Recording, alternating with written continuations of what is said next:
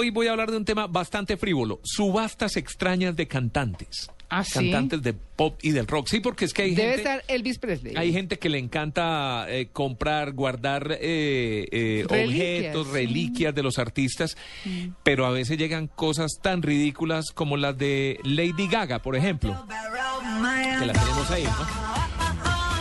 Recientemente se subastó una uña Ay, Una no uña. friegue. ¿El pie o qué? que usó en su gira Born This Way. Pagaron Qué asco. 12 mil dólares por una uña. ¿Pero uña de dónde? ¿Del pie o de la No, mano? no idea. tengo, no tengo el dato. Era una uña de Lady Gaga. Alguien Ay. seguramente la encontró y decidió sacarla a subasta. Y hay gente que paga 12 mil dólares. Pero usted 20 dijo que la usó, o sea, una uña postiza. Eh, ah, bueno, sí debe ser. Lo que pasa es que no sé, yo como no conozco el manicure Es que lo de que pasa es que. Tito no usa ¿Sabe uñas ser? postizas. Exacto, o sea, entonces debe no sé si ser los de la usan. mano una uña postiza, pero me parece aterrador igual. Ay, bueno, sí. pero si eso les pareció extraño, traemos a los Beatles, ¿no? Ahí están. No, eso sí hay de todo. Cuando los Beatles se encontraban grabando su último disco de estudio en los estudios Abbey Road, se negaron a usar el papel higiénico del lugar porque era muy áspero. Tiempo después, en 1980, un fan del grupo No. compró el rollo en poco más de 100 dólares. Pagó 100 dólares por el rollo de papel higiénico que no usaron en ese estudio de grabación. Pero qué pendeja. En este momento, sí, uno dice, qué pendejada. Sí. Pero no es tan pendejada, porque hoy en día cada cuadrito de papel pueden pagar hasta 1.500 dólares. Mm. O sea que el tipo se está volviendo rico gracias al papel higiénico de los Beatles. Ay, quiero tal cosa. Sí, venda cinco cuadritos. Ve- no sé si, si se los acepten en canje. Unos que siempre han cantado muy parecido a los Beatles son los de Oasis, un grupo británico. Los dos hermanos, los líderes, eh, Noel y, y Liam, se la pasaban peleando tanto que se disolvió el grupo. Cuando la banda se encontraba grabando el disco What's the Story Morning Glory, donde está esta canción por allá en el 95, Liam trató eh, al estudio, a- trajo al estudio a un grupo de amigos en estado de ebriedad, todos estaban borrachos, empezaron a jugar con las guitarras de Noel. Noel se emberracó, ¿Y qué? ¿Se las puso de gorro? eh, botó a todos a la calle y a Liam lo golpeó con un bate de cricket. Le rompió la mano. Hoy ese bate de cricket es objeto de subasta. Eh, pero además de eso, las radiografías que le tomaron al otro No, pues. por el golpe también se están subastando. Ay, ¿ah? Y generan miles y miles de dólares. Increíble, ¿no?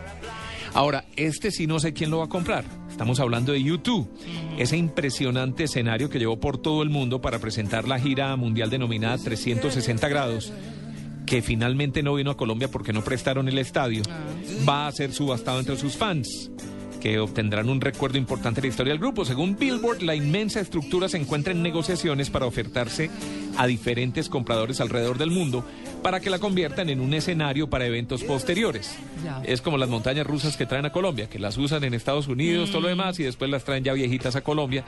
Pero bueno, nos dejamos desprestar con eso. Mick Jagger, no tengo los Beatles, pero sí Mick Jagger, de los. Rolling Stones. sí. Ese también, un, no es una uña, sino un mechón de pelo. Fue subastado, subastado perdón, en más de 4 mil libras esterlinas. ¿Qué hace uno con un mechón de pelo de Mick Jagger? No, pues eso sí, el mejor uso que le han dado a un mechón de pelo es el que está de Simón Bolívar en la quinta de San Pedro Alejandrino. Por ejemplo, en Roma hay en una iglesia, no me acuerdo cuál ahorita. ¿De Napoleón? eh, hay- no, hay pelitos que el niño Dios, que no están seguros, ¿Ah, sí? pero que son de Jesús chiquito. Yo digo, ay, De Napoleón creo que también cortaron un... Bueno, y de. Pablo Escobar dicen que un pedazo del bigote se lo arrancaron, ¿se acuerdan? ay, no, pero ese. A no. otro que le arrancaron un mechón de pelo fue a Justin Bieber. Ah, pero ese sí el tienen toda la cantante vida para cortarle lo que quieren. En la presentadora de televisión Ellen DeGeneres le cortó un poco de pelo al cantante cuando lo invitó a su show el pasado mes de febrero. Los pelos de Bieber se pusieron a la venta para fines benéficos. Ahí digamos que sí tiene un trasfondo. El mechón alcanzó 40.668 dólares en ¿Quién eBay. pagó por eso? Ni idea. Eh, no, no lo sé, no lo sé, pero pagaron 80 millones de pesos por un mechón de pelo de Justin Bieber. sí. ¿Cierto? No sé si valga la pena. Si la música es cuestionable, ahora imagina un, un mechón de pelo de Justin Bieber. Sí. Esta sí es famosa. La chaqueta roja de Michael Jackson. Ah, sí, claro, totalmente popular. Esa de pronto sí me gustaría tenerla colgada en algún lado, ¿saben? ¿Sí? Sí. La mítica chaqueta roja que usó para el video de Thriller causó una verdadera avalancha de ofertas en la subasta realizada en junio pasado y fue vendida por 1.8 millones de dólares. Y no me extraña, porque es que sí. Dos millones de dólares son casi no. 3.500 Millones millones, de de pesos por esa chaqueta. Darren Julian, presidente de la casa de subasta Julian's Auctions de Beverly Hills, dijo que la chaqueta fue comprada por Milton Barrett, un comerciante de Austin, Texas. El coleccionista, además de comprarla, organizó una gira para que la prenda sea exhibida en todo el mundo, también con el fin de recaudar fondos a beneficio de niños de bajos recursos económicos. Muy bien. Valió la pena. Una más, Una más, alcanzamos un más rápido. el diente de John Lennon. Ay, no. El próximo noviembre. Ay, Calza y ese yo lo hubiera comprado. Con calza y todo. Si tuviera con qué, lo hubiera comprado. Ay. Rafael podría haber hecho algo parecido. Recordemos que estaba presentándose en el Festival de Viña del Mar hace un par de años Ah. y en pleno show, ¡pum! salió volando un diente. Pero sea de mentiras. ¿o Yo creo. Ay, no. No creo. Pues bueno, el próximo noviembre se subasta una pieza dental perteneciente a John Lennon que regaló a su ama de llaves a finales de los 70.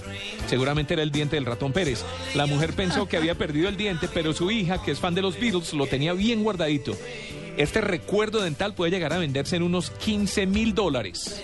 Unos 30 millones de pesos en una subasta que se va a realizar en la casa de remates Omega de Bueno, Inglaterra. Ahí les entra una platica. Sí, está Sí, bien. Pues está bien. 30 millones de pesos sirven. Ah, pero por favor, claro.